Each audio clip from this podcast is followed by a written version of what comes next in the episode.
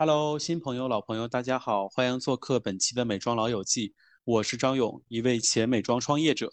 嗨，大家好，我是七七，一位拥有超过十五年行业经验的资深编辑。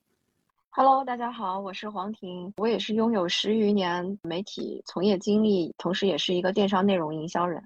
大家好，我是尼克，是从二零零三年就入行的初代美容专家。最近几天，喜茶和 Fendi 的联名人火爆了，感觉大家都在抢。但是从我的朋友圈来讲呢，大家好像对这次联名都有自己的不同的见解。有人觉得喜茶会赚很多，也有人觉得班迪为什么会跟喜茶进行这样的合作。本期聊一下喜茶和班迪联名，还会聊一聊最近美妆界有哪些跨界合作，也从品牌的角度给出我们的一些评价和建议。第一个就要讨论的联名就是喜茶和班迪。我觉得这次班迪和喜茶的联名的喜茶赚了很多。不但可以大大方方的去用三 D 主牌这个 logo，三 D 的黄色可以大大方方去用，我觉得这个真是让我大开眼界哈。但是从三 D 角度来讲，它得到了短时间的一些强曝光，但是从品牌角度来讲的话，它明显把品牌的逼格是往下拉了很多。呃，我也不知道为什么翻迪会跟呃喜茶进行这样的合作。翻迪其实经常会有快闪店，甚至它有个子品牌叫翻迪咖啡。最近在上海啊，在北京啊，甚至我现在在沈阳，夏天的时候，他都会在他的店铺里有这个快闪店，三迪咖啡，你可以去那买咖啡喝。他这个三迪咖啡之前会跟当地的非常有名的咖啡店进行合作，我想不明白为什么翻迪这次就直接用本牌去跟喜茶进行合作。那从我的角度来讲，说我觉得如果我是翻迪的品牌方，我会觉得说我会用范迪咖啡这个品牌去跟喜茶进行联名。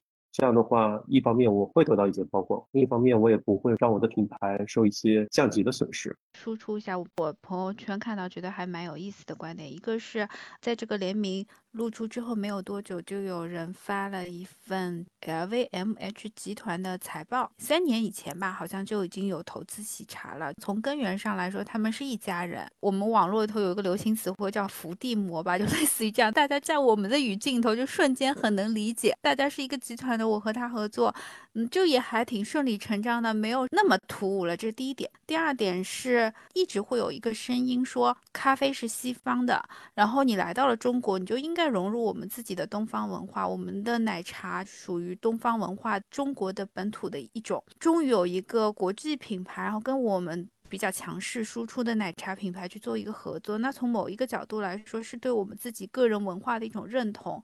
你不是光去想这两个品牌本身的售价和它可能的受众的差异的问题，从文化或者是说社会角度来讲，它也是不是一个还不错的选择？还有另外一个就是奶茶可能不是一个特别高级的东西，但是喜茶算是奶茶品类里头的高档品牌。从我们自己在自己的品类层级上面，它其实也没有说我输给你很多。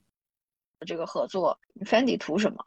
我朋友圈有 Fendi 大业的那个活动的各种刷屏，明星也好，然后各种活动也好，我后来也没看懂，就是他这个活动的主题是什么。然后我还专门去找了一下新闻稿，然后上面写的是说 Fendi 是跟中国的一些少数民族传统工艺做了一些保护，然后做了一些宣扬的，其实是一个特别好的事儿。但是你看他跟喜茶合作的第一眼，你只看到了 Fendi 巨大的 logo 和它的标志性的黄色，但是没有看到这样的一个项目，他想表达什么，你没有任何的元素出来。如果我是一个消费者，我经过喜茶的店铺，我看到这个合作的时候，我的第一反应就是说，就是 Fendi 跟喜茶做了一个联名。至于这个中间他想传达的这个项目，或者是想传达的这个故事，我是一点都感受不到。我觉得这可能是一个最大的问题。呃，我这个地方可以给大家来补充一下部分消费者的一个意见吧。其实我在购买奢侈品的过程中呢，经常会在店里碰见各样的小姐姐们，然后呢，我又挺喜欢去社交的，然后一来二去吧，就和很多小姐姐呢还加了微信，所以呢就会有一些反馈。这些反馈呢不代表我的个人意见，因为我本身不是 Fendi 的客户群，因为我不买它这个品牌吧。但我也知道，比如 Fendi 最有名的、代表性的是它的皮草。那么它的皮草呢，单价挺高的，能买得起它的皮草的人呢，也算是一些高净值的顾客。我得到的反馈来看，这些顾客是很有意见的，因为现在呢，很多买了这个联名的人，同时呢，还在做一些纸袋儿的改造啊，把它改造成抽纸盒呀、拎袋儿啊什么的。但这个对于喜欢购买芬迪皮草的顾客来说，简直是一个巨大的冲击。因为奢侈品大家都知道，它就是一个溢价的产物嘛。那你买 Fendi 的皮草，我不得不承认，就是有一定的炫耀性。但你的这个炫耀性和虚荣心突然和一个十九块钱的奶茶联系在一起的时候，嗯，我们设身处地的为这些顾客着想一下，他并不会很开心。当然，他还发了小红书，小红书上面就有网友也反驳他，他就说。他就说：“哎呀，我身边的人就没有听过 Fendi，这下我们通过喜茶知道了 Fendi 是高大上的奢侈品牌了。呃，奢侈品牌贩卖的是梦想，从这点来看，Fendi 是很成功的。然后这个小姐姐呢，就和这个网友在小红书上 battle，battle 了大概有二三十条吧，但是也没有什么一个结果，她就来找我吐槽这个事情。所以说，如果说 Fendi 有什么目的？”在我看来，他可能在培养以后能成长起来的年轻的潜在顾客，可能是这个样子啊。这个只是我的一个揣测。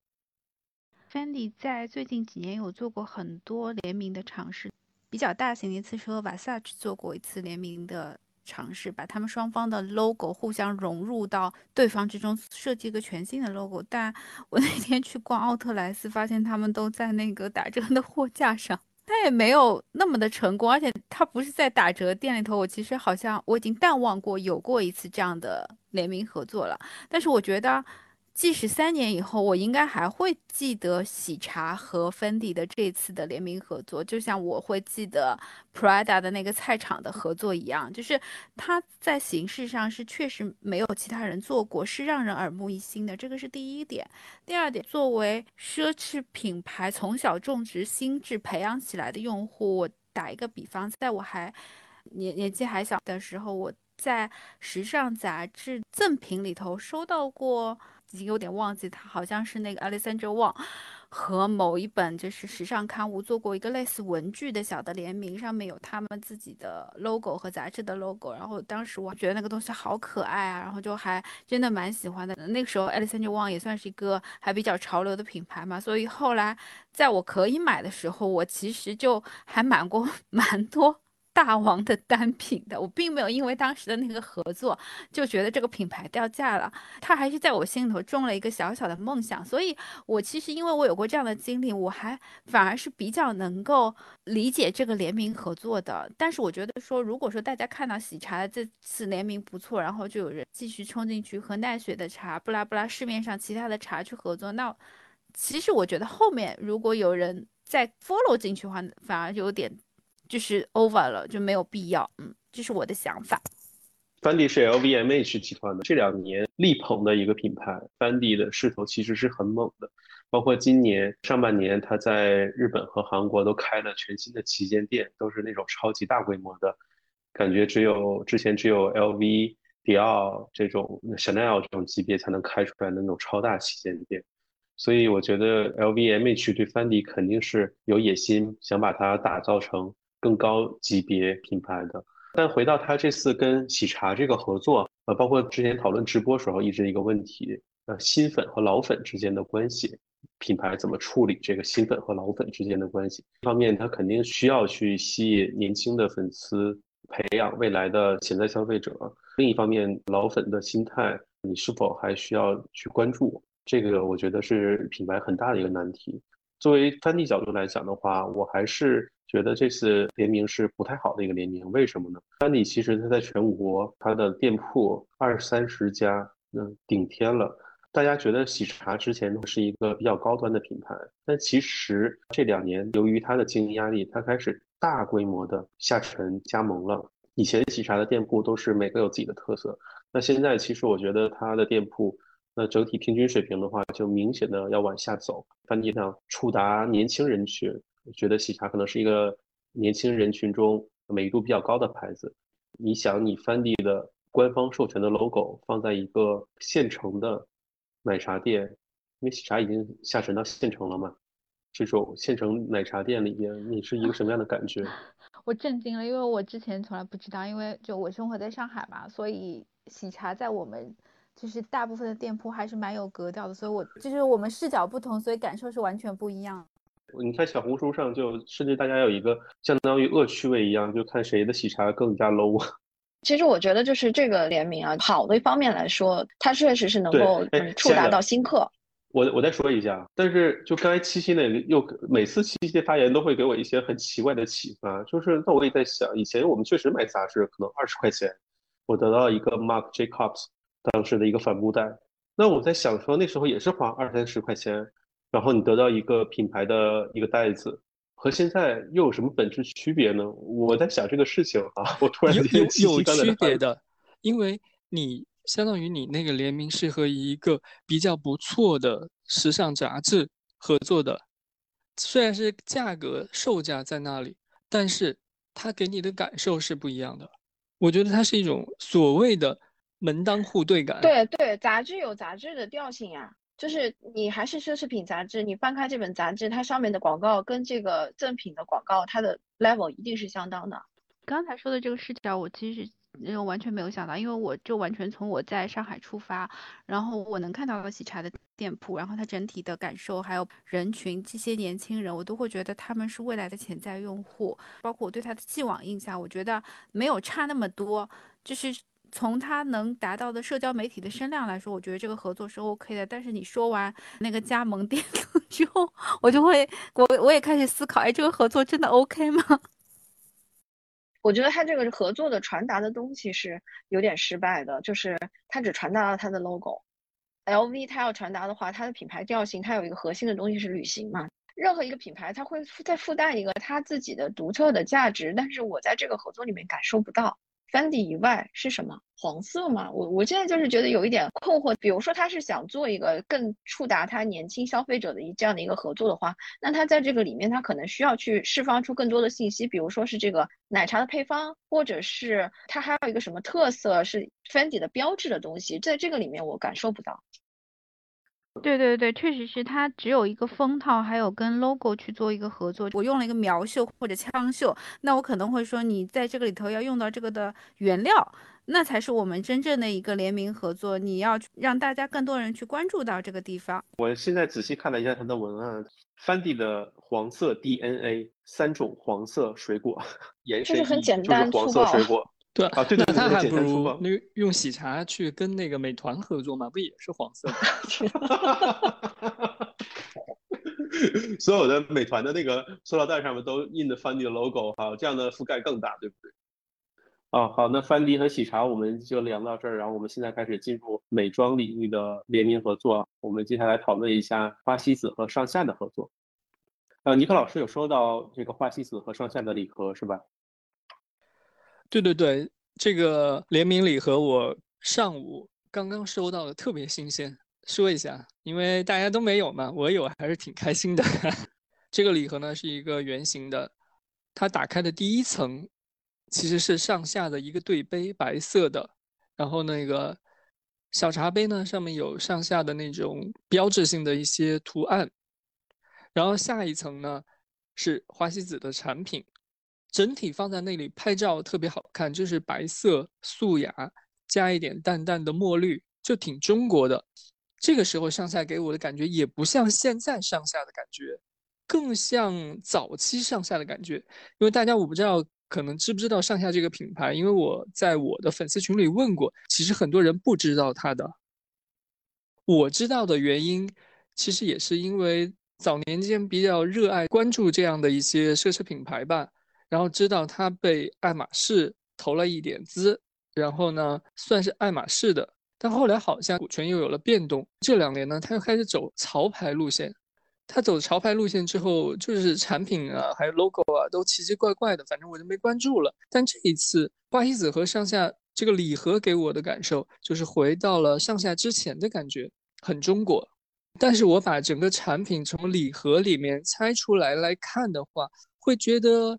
又有一点分离，因为在就是杯子是杯子，然后产品是产品，产品和杯子之间并没有什么关联，大概是这样的初步印象吧。这个联名我还是要夸一下，大家也都知道，我之前一直对花西子的那种浮夸的包装是觉得不够高级的，但他们现在整体的这次的颜色，然后包括跨界的这个合作形式，就会觉得对他们的整体形象还是有一个蛮好的促进作用的。我买过早期的上下，我是上下的用户，早期的现在不行。羊绒围巾就是材质什么的都是 OK 的，设计啊，就是它完全是一种很简约的中式，它不是新中式啊，它没有那么的看上去很断舍离风格的那种，也没有，它以前其实就是一个很简约的中式。然后呢，后来变成潮牌以后，我就没有再关注过了。然后这个联名，我是也看到了很多朋友圈的 PO 图，我觉得就是第一点优点就是七七说的，就是。没有花西子以前那种浮夸的风格，就还蛮不错的。所以就是我现在也看不出来，就是这个东西，它既然已经不是上下现在这个新的潮牌风格，那它这个联名的意义是什么呢？是宣传上下呢，还是宣传中国风呢？这一点我有一点困惑。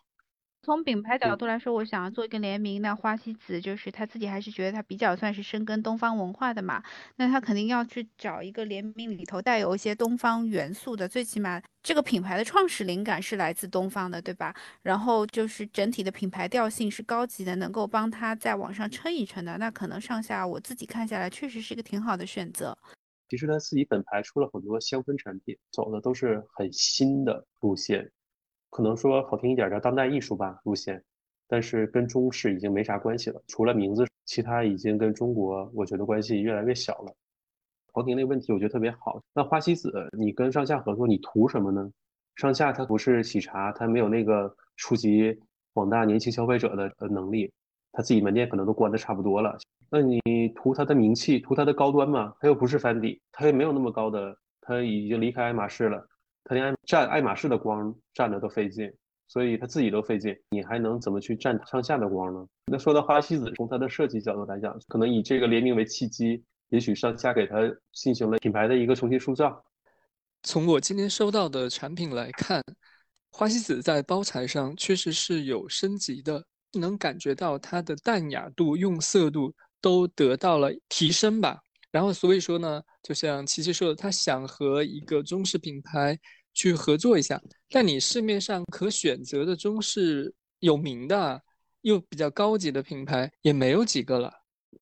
看了一眼他的通稿，他说的花西子像 奢侈品领域的一个尝试和探索。从品牌资本的角度来说，花西子它是有一个上市的需求。所以他可能需要讲到更多的故事，去把这个外围的故事讲得更好听，然后去尽快的去实现他这个需求。花西子和上下基本上，花西子应该还是占了大的便宜吧。下一个联名也是槽点多多的联名，资生堂和关夏。这个联名我还没有收到产品，我也只是看了图片啊。准确来说，它这个联名呢是时光琉璃这条线。去和关夏做的一个联名，然后关夏出了扩香的香氛。因为我没有收到实物嘛，质感我就不太好说。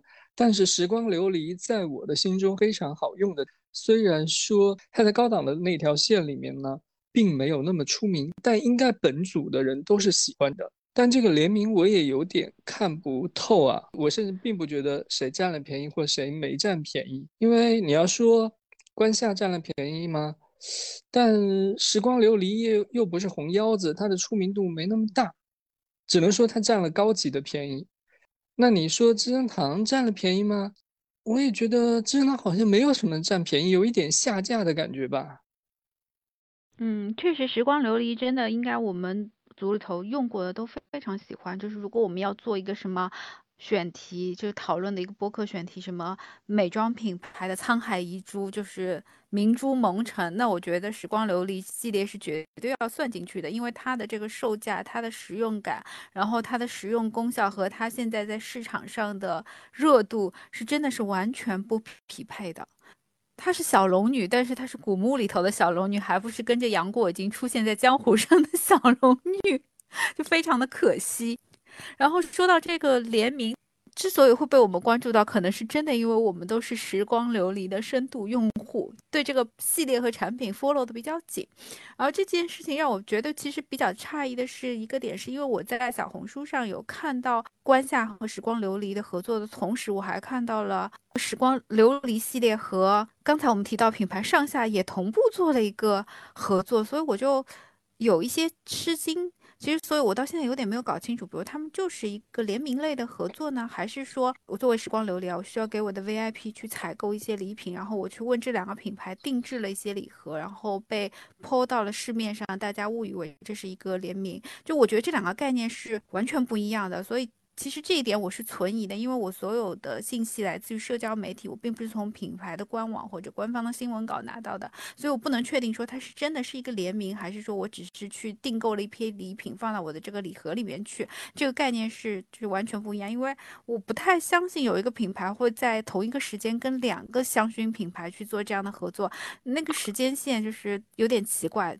然后第二个想法其实是回到刚才我们有热烈讨论的花西子和上下的合作，其实是会有一个问题，当品牌它去想要把自自己的产品通过联名的形式更去宣传的时候，它首先肯定是要考虑到它的定位嘛。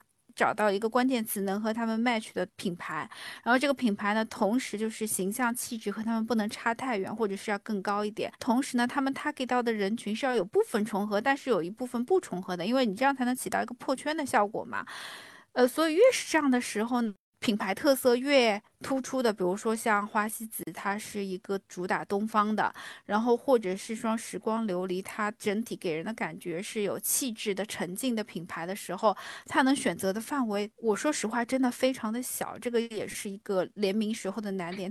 品牌的关键词越多，你容易抓取到和你合作的 match 的对象越多，因为它只要和你匹配到当中的一个关键词，你们就可以了。但是你的品牌越浓缩，然后你的关键词越少，你能匹配到的合作对象也就越少。这个有点像相亲市场。好了，我先说到这里吧，然后大家接下去继续讨论。那我明显感觉到，今年资生堂想把时光琉璃的声量要做大一点。从品质角度来讲，它是非常非常好用的。但是另一方面，从价格来讲，它也是品牌里边最贵的线。而且我也看到了，它前段时间在全国走了一圈的叫做琉璃庭院路演，然后它就会给时光琉璃一个新的身份，啊，就会让它有一个更明显的不同于红腰子、不同于蓝胖子。资生堂固有印象的这些东西，但是我从跟关夏这个合作呢，我有几点看不懂哈。第一点是，它跟关夏是一个扩香，包括跟上下它是也是一个香氛方面的合作。我知道对资生堂的产品来讲，香味是非常非常重要的一部分。但从另一个角度来讲呢，资生堂它本身是有香水的，资生堂旗下也有非常多的。很厉害的香水品牌，无论他自己的品牌还是他的集团层面，他都是有好东西在手里的。他为什么要跟一个别人家的闺女进行合作？这是我特别不理解的一点。第二点是契合度，我觉得一个家最贵的东西就轻易不要跟别人联名，你玩砸了，就它的试错成本是非常高的。如果是一个很便宜的蓝胖子随便联名，我觉得这无所谓的。但是你最贵的东西，就比如像刚才我们说芬迪和喜茶那个例子。你翻地可以用你自己的子品牌去跟别人联名，不要用主牌去跟别人联名。那资生堂这个例子里边就是，你用时光琉璃最贵的一个系列去跟别人，我不是说关下不好，只是说这个契合度和它的对等程度，我觉得是有差距的。第三点就是说，我很不理解它是一个这么密集的。从资生堂角度来讲，它一边跟关下合作，另一方面又跟上下合作。但是刚才七七的解释有可能是一个真实情况，就是说上下那个不是一个联名合作，它只是一个个 VIP 的礼物。但即使是采购的一个 VIP 礼物，你为什么还采购？也许跟你自己产品味道会有差别，这样的一类似竞品的东西。去作为 VIP 礼物呢，你完全可以更广阔一点，比如曾堂家以前做的丝巾呢、杯子呀，这些都是非常好的。它有一些周边，我觉得超级好的，比如像他曾经跟非常知名的瓷器品牌做的一个香水瓶子呀，我都觉得是超级好的。这两个合作，感觉是为了合作而合作，而且是非常短时间的，没有经过深度思考而做出的决定。我刚才把花仙子和资生堂这几个合作我都搜了一下，没有一家店有卖的。就是天猫也不卖，然后小程序也不卖，呃，搞不好可能 他真的就是做了一个 PR 礼盒而已。因为我们刚才讨论 Fendi 跟喜茶的这个合作，它是真正直达到消费端了。大家会要讨论说，我十九块买这个东西值不值，是是不是划算嘛？这个是有就有另外一个探讨的意义。如果花西子和资生堂他们只是做了一个这样的 PR 合作的 seeding 礼盒的话，那我觉得就是从。合作角度来讲，其实它就是更多的具有了一个社交媒体端晒的一个价值吧，嗯，那那也就无所谓，因为你没有办法去用价值来量化它。就比如说花西子这个礼盒，它卖多少钱？反正我现在也查不到，我现在是这样想的。另外，资生堂和关夏，因为关夏在本组来说呢，呃，这个我觉得可以留到以后我们去讨论国产香氛的时候再来说。但是总之就是说，呃，大家可能会比较不理解的，就我们都聊到，就是资生堂你自己有自己的香氛，就是本牌有香氛，集团也有，就是为什么需要用一个？外来的一个合作，这一点我觉得确实是有一点问题。客观的说，资生堂和关夏的客群，它可能还是会有一些不重合的地方。那从这个角度来讲，它也能够吸引到一些关夏的用户，然后对这个产品产生兴趣。因为关夏的用户，他会对香氛或者是对产品的味道是非常敏感的，这是必然的。那资生堂他们琉璃这个系列，因为我们刚才都说大家都特别爱这个系列，琉璃系列它也是一个主打无感的这样的一个系列。那它在呃，嗅觉这一块儿，他们确实是资生堂自己做的非常的棒，所以从这个角度来讲，他做这个合作呢，我倒是也能理解。所以我现在就是我最困惑的就是他卖不卖，他卖多少钱？好了，那我们接下来讨论的合作也是最近热度非常高的，就是科颜氏和原神。我觉得黄婷需要给我们讲解一下什么是原神，因为很多人我觉得黄婷可以先科普一下，就是这个原神到底是一个多么牛的 IP。那我很害怕的，我怕说错了，待会儿被原神的粉丝给打。这个合作也是在朋友圈看到 Kills 品牌的人在发嘛。我是一个很少在朋友圈会去转发品牌资讯的人，然后那天我没忍住，就转发了一条 Kills 的相关的信息。我就说，没有想到能够有一个这样的合作，因为首先我本人是一个原神的用户，也稍微是一个微氪金的用户。然后呢，为什么？原神的这个 IP，就是从游戏角度来讲，我觉得这个合作是很厉害的。因为目前原神应该是王者荣耀以外，中国输出到全球的另一个非常呃牛的游戏 IP。然后原神因为大部分的时候它还是一个单机的玩家，就是你自己去玩，但是它的故事线是一个开放式的大世界，所以它会不断的解锁一些新的故事线和新的副本和新的人物出来，所以你玩原神，你的乐趣一直往下延伸。呃，我为什么觉得 Kills 能磕下原神特别不容易？就是原神虽然是一个非常有影响力的这样的一个世 世界型的游戏 IP，但是它在品牌的合作其实它是相对来说比较谨慎的。目前我们看过的一些原神的合作，必胜客做过两次，有车，可能大家哎，我不知道要不要科普一下痛车的概念。痛车就是你会在一个车上，整个车上会去涂装一些游戏或者是动漫的 IP 的形象，所以这就整个一个涂装车，这个叫痛车。呃，原神会跟呃有一些车的品牌去合作，而且我知道有一些大的车企品牌非常想跟原神合作，但是一直没有磕下来。就是原神在。呃，授权做周边这件事情上是还蛮谨慎的。然后美妆品牌科元神，我看到 Kills 这是第一个。我从这个双方品牌的用户角度来感受呢，我觉得他这个合作很有诚意的一点是在于，他选择的两个角色虽然不是原神人气最高的角色，但是。他跟 Kills 要推的这个产品，就是他的白泥和高保湿霜，非常的契合。因为他推的两个角色呢，他们的角色的背景是也是在热带雨林生活的。大家也知道，白泥是来自于亚马逊丛林嘛，所以从这一点角度来讲，我觉得。他们没有简单的说想去收播一个粉丝或者是怎么样，而是就双方的这个产品的特点去认真的去重建了这样的一个故事世界，然后把大家更契合的点放在了一起。所以从这个角度来讲，我觉得这个合作还蛮 OK 的。另外最后一点就是说，这是当然这是原神的特点啊，就是原神很厉害的一点是它完全学会了 ACG 工业运营的优点，就是它能够把它的周边卖上架。就大家可以去闲鱼市场看，原神的商品价值是保持的非常好的，所以就是这次 Kills 的这个套装。我记得就是最贵的是六百多的，有一个白泥，然后有一个高保湿霜，再加上原神的一些特别定制的周边，因为是专门 for 这个合作定制的周边。然后我就看小红书上有些原神的粉丝在那计算价格嘛，就大家就说是非常划算的。就如果你同时是 Kills 的用户，同时也是原神的用户的话，你这个东西买下来，首先第一你是不亏的，第二就是因为这些商品完全是单独定制的，可能在这个合作结束以后会在原神自己的周边上架，这是这是另外一个话题。但是你买了肯定是不亏的，而 IP 合。做有点很重要的就是，你合作的时候，你对方的这个合作的 IP，它是不是有它的稀缺价值？我觉得这是非常重要的一点。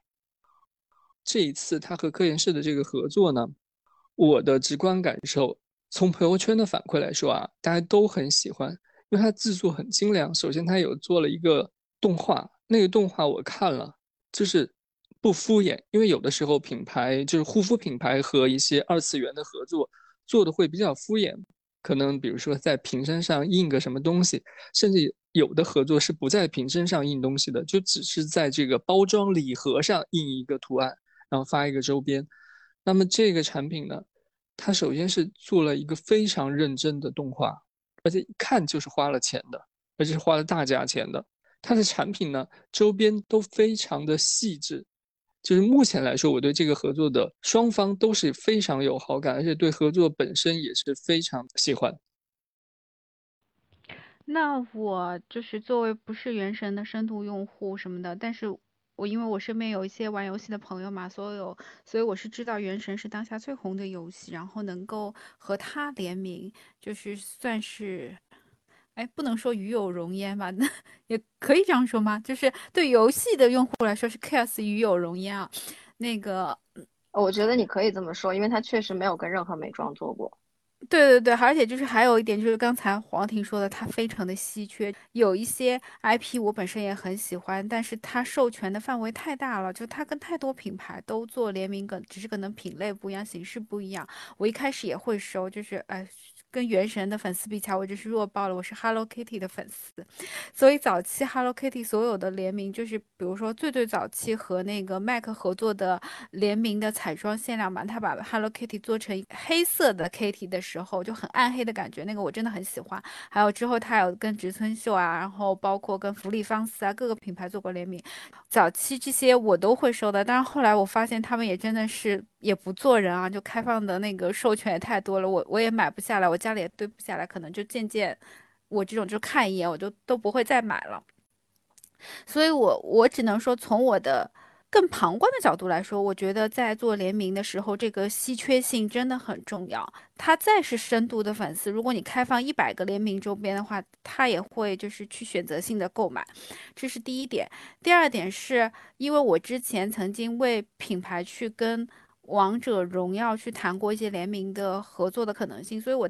不是很清楚原神怎么样，但是我会知道，就是在开发的时候，它其实是非常受到你联名品牌的这个资本的限制的，因为 你是有多少钱做多少事。就是你比如说你和原神的这次合作，它有专门认真的做一个动画，然后这个 video 其实是一个很贵的价格，因为它不只是 video 的制作费，而是包括在这个 video 头你授权出现的所有的动画人物。的授权费用也是很昂贵的，就是其实这个和财力是有一个很大的关系的。包括我们刚才有说到，有一些 logo 是有一些动呃联名的合作，就会把这个卡通形象上上屏，有的只是上外盒，有的是上什么只能上那个礼盒的包装，其实都是因为开发的费用的一个问题。第二个是时间的长度，因为你越是要达到一个很深度的合作的时候，你越是需要留出足够的开发周期。如果说你说我的开发周期，只有一个半月、两个月，那你可能真的只能做到在你的外礼盒上印上那个包装而已了。这个时候就是对品牌，呃，对 IP 的判断是一个非常重要的指标，就是你品牌有没有自信，我用一年的时间去开发一个 IP 的联名合作，而且我能确定等到我推出市场的时候，它依然是受欢迎的。这个其实是对品牌的自信，然后。眼光以及整体的内部就是沟通的顺畅度，都是有一个很高的要求的。其实也有很多品牌是，嗯，做不到的。我就是我这样说会得罪人嘛？但是有很多品牌内部的信任度和各方面，它是做不到这样长期的等待一个 IP 的开发的。第三点可能还是跟周期的密度有关系，比如说像。完美日记，它每个月其实你都会看到它开发一些新的限量单品，当中我觉得也有一些让我眼前一亮的。但是你就会发现，因为它整体的密度有这么高，所以它也不可能做到每一个产品都会让你觉得很惊艳、很优秀。如果你老板要求你一天叫三个 APP，它也不可能是一个优秀的 APP，可能一个优秀的 APP 都不会有啊。哎，A P P 还是 P P T？我在说什么？我应该在说 P P T。我自己说完觉得不太对头啊。那我先就是我先说到这里。我们这个期节目是没有恰饭的，可以去听一下哈。我在我的粉丝群里面去问了一下，对于护肤品联名会不会影响他们购买？基本上答案是不会，至少是在我的这个年龄层的粉丝里面，他们不太会因为这个联名去购买护肤品本身啊。就我觉得他们可能还是关注价格会多一点点，可能对更年轻的族群或者是特有人群，它会引发他的一个购买欲。嗯，我觉得联名有一个主要的作用是破圈嘛，就是本来比如说我我们前面好像有举到伊丽丝尔这样的例子，就是像伊丽丝尔它这个销售端口也不是很多，然后它整体给人的感觉也不是很年轻化，但是它好像一直有跟哆啦 A 梦去做一个合作，它还是可以它给到一些动漫的人群去了解这样的品牌。就我只是举一个例子，这是第一点是破圈效应，让更多人来知道这个品牌。第二个就是呃。大家会注意到，其实一些比较成功的联名，第一个是说彩妆类型的联名，因为你彩妆就尤其是粉底或者口红类的东西，你可以带出去，它是有一个社交属性在的。当你从社交美呃场合，比如说拿出一个粉饼补一下妆的时候，大家会说这个好可爱是什么？就是它是一个社交货币。然后第三个我会觉得比较适合的是像沐浴露啊、洗手呀、就身体乳这种。价格比较亲民的品类，但是呢，就是它的使用范围会更广嘛，因为这个东西它男生也能用，女生也能用。然后你有一个很可爱的、很招人喜欢的 IP 联名的时候，可能，比如说他是个男生，他日常也不需要关注呃美妆产品的，但是哎，你有一个沐浴乳，他反正也能用到，他很喜欢这个 IP，他就会买回家了嘛。我再举一个比方吧。我记得有一年有一个品牌，但具体是哪个品牌，我居然就忘记了。他是和哆啦 A 梦做了一个联名，他当时还蛮用心的，他把那个产品的头都换成了那个哆啦 A 梦，就是伊丽丝尔，就是伊丽丝尔，啊，因为因为和哆啦 A 梦合作的品牌其实特别多，我觉得哆啦 A 梦是一个很泛滥的 IP 啊。啊，对对对，是的，是的。然后，所以你看，以至于我都记不清楚是哪个品牌，但是那个形式我记得。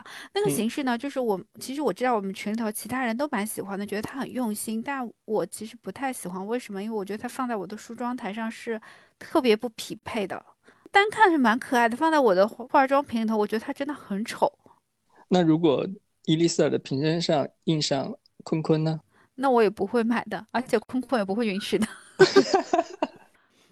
但我觉得你这个可能就是代表一部分的意见吧，因为从我的个人感受来说，其实我还蛮喜欢哆啦 A 梦的东西。但我印象深刻的联名只有两个，一个是早期有一个优衣库和哆啦 A 梦出的公仔，那个公仔做的很认真。断货了。然后那个哆啦 A 梦的蓝色部分被印上了各种各样的，比如太阳花呀。那那个是不是村上龙的那个版本？对，村上龙的那个版本啊。那因为它还有村上龙的附加值呀。哇，这相当于三个联名，就是三个品牌的在联名。那个联名做的就是它的精致度是 OK 的，是突破了它优衣库本身的那个，就是它的工艺的。我觉得那个联名是很值很值的。那你觉得它值的原因是因为它你真的真的好看，还是说它有还有村上龙的附加价值，还是说什么原因？我觉得直观的感受就是它好看，它让我看到了不一样的哆啦 A 梦。这个哆啦 A 梦做工很精致，我觉得做工很精致在联名里面非常有必要。就是你到底有没有用心？对，品牌要不要做联名？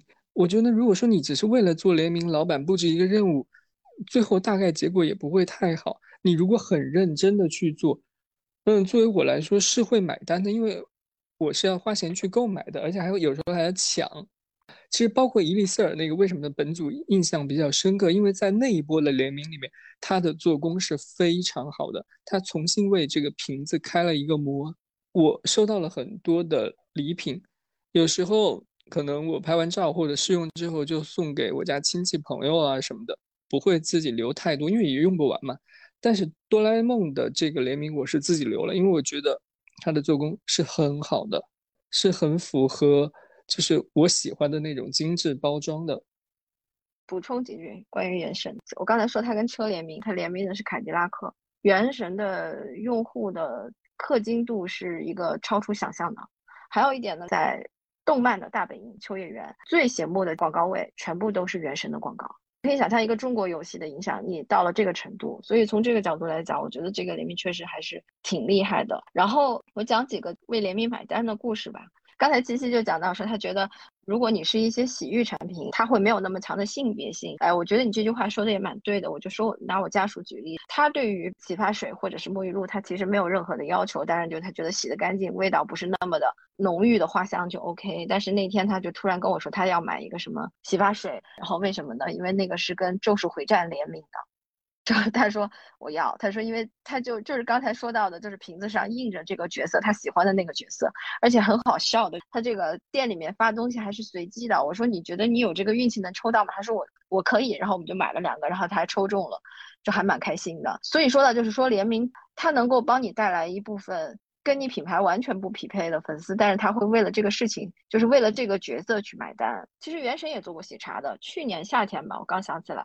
然后那次就是也是完全断货，买不到。他那个周边是第一天上线的时候，喜茶的小程序就崩了。当时是神里加姐妹的两个角色的联名。最后我再讲一个美妆和。游戏的联名，我就我觉得本组没有人是这个用户，但是这个还蛮破圈的。今年情人节的时候，娇兰合作了《光与夜之恋》，没说错名字吧？没有说错，而且我能告诉你，本组有人氪金氪过的。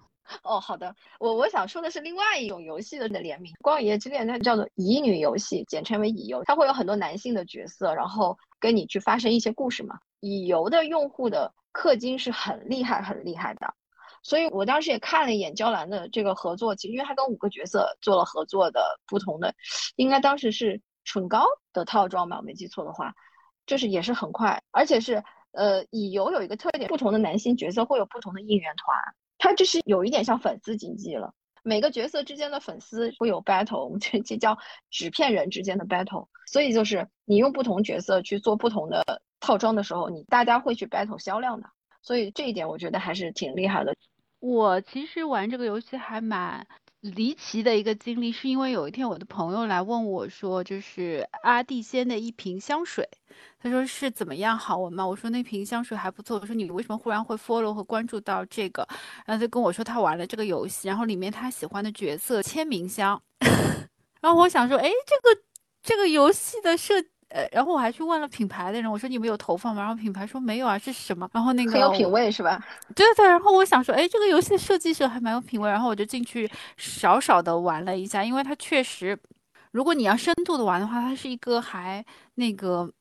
是是会深度氪金的，对对对，但是我就是在我还没有沉迷的时候，呃，及时的那回头了。但它是一个画面什么构造都还非常优美的游戏，是非常符合女性消费者需求的。我最期待谁能拿下琳娜贝尔的联名。我当时帮品牌也有问过琳娜贝尔的合作，然后迪士尼开了一个天价。